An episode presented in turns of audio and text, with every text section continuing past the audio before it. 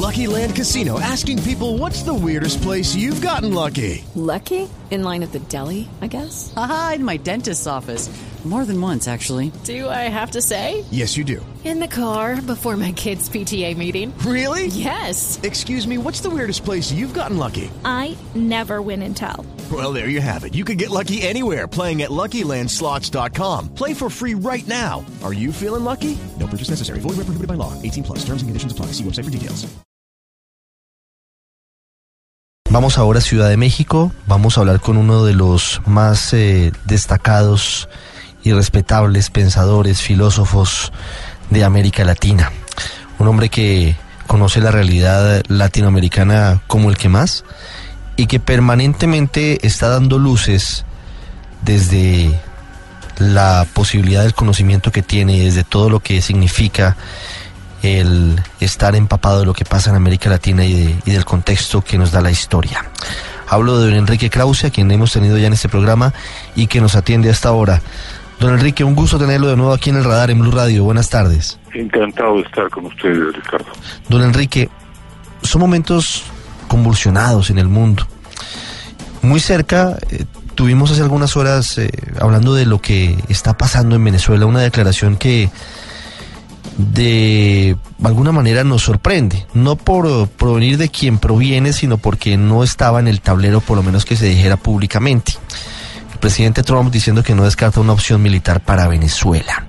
Usted que ha sido un profundo crítico de lo que está pasando allí en el país vecino de Colombia, de esto que muchos catalogan como una dictadura, ¿qué opinión le merece lo que ha dicho Donald Trump, bueno, en las últimas horas desde New Jersey?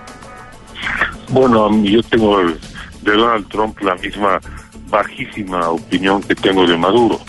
Creo que uno es un tirano, eh, Maduro, y el otro es un candidato a tirano, que no lo va a lograr. Pero las declaraciones de Trump me parecen condenables, porque Maduro debe, la dictadura de Maduro, que eso es lo que es una dictadura, debe de terminar, debe de cesar, debe de caer, pero no por por no no no por ese medio, no por esos medios. Hay la presión internacional y sobre todo la extraordinaria hazaña cívica hero- heroica realmente del pueblo venezolano y la solidaridad de América Latina y la creciente solidaridad de los gobiernos, los medios, los ciudadanos demócratas del mundo es lo que eso es lo que va a lograr la caída. Nada sería más negativo que una intervención militar de Estados Unidos que además abriría la puerta a bueno a, nuevas intervenciones militares en donde se le ocurra al señor Trump, ¿verdad?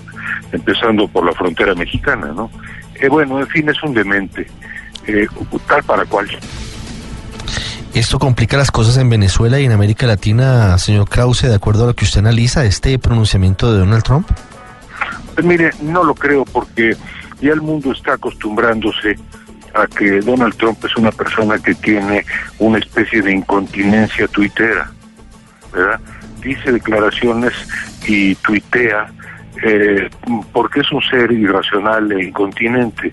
Eh, claro, son, son declaraciones peligrosas, ¿no? Pero sabemos que eso no va a ocurrir, eh, que son eh, bravuconadas, como decimos, y que el camino de la libertad en Venezuela es difícil, dificilísimo.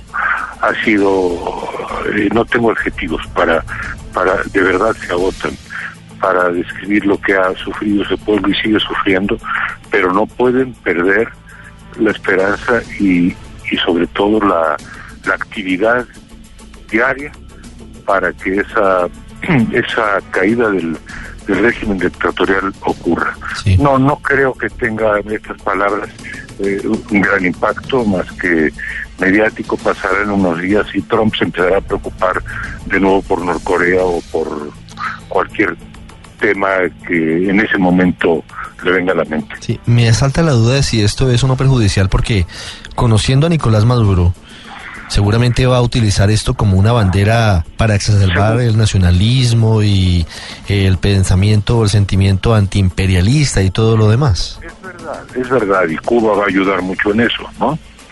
Pero ha sido tal la exhibición en las redes, en los medios, mundial, la exhibición mundial de la barbarie de Nicolás Maduro y su régimen, que haga lo que haga, diga lo que diga, así se envuelva en la bandera venezolana e invoque a Bolívar, e invoque a Castro, e invoque lo, el sacrificio y, lo que usted quiera, quienes eh, somos mayoría y reprobamos y repudiamos su dictadura, eh, seguiremos siendo los mismos. Maduro no va a convencer a nadie, más, más que a los fanáticos convencidos.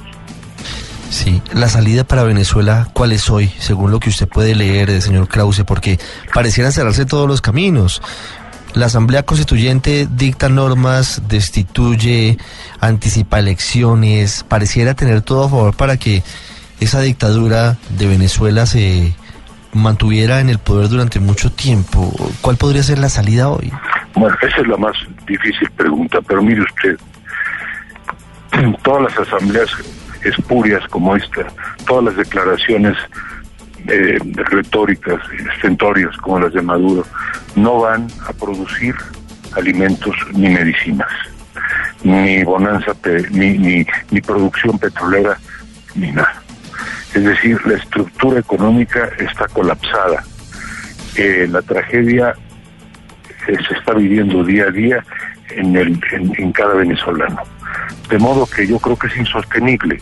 Ahora, cuando yo no me atrevo a profetizar, lo único que sé es que va a caer, es que va a terminar.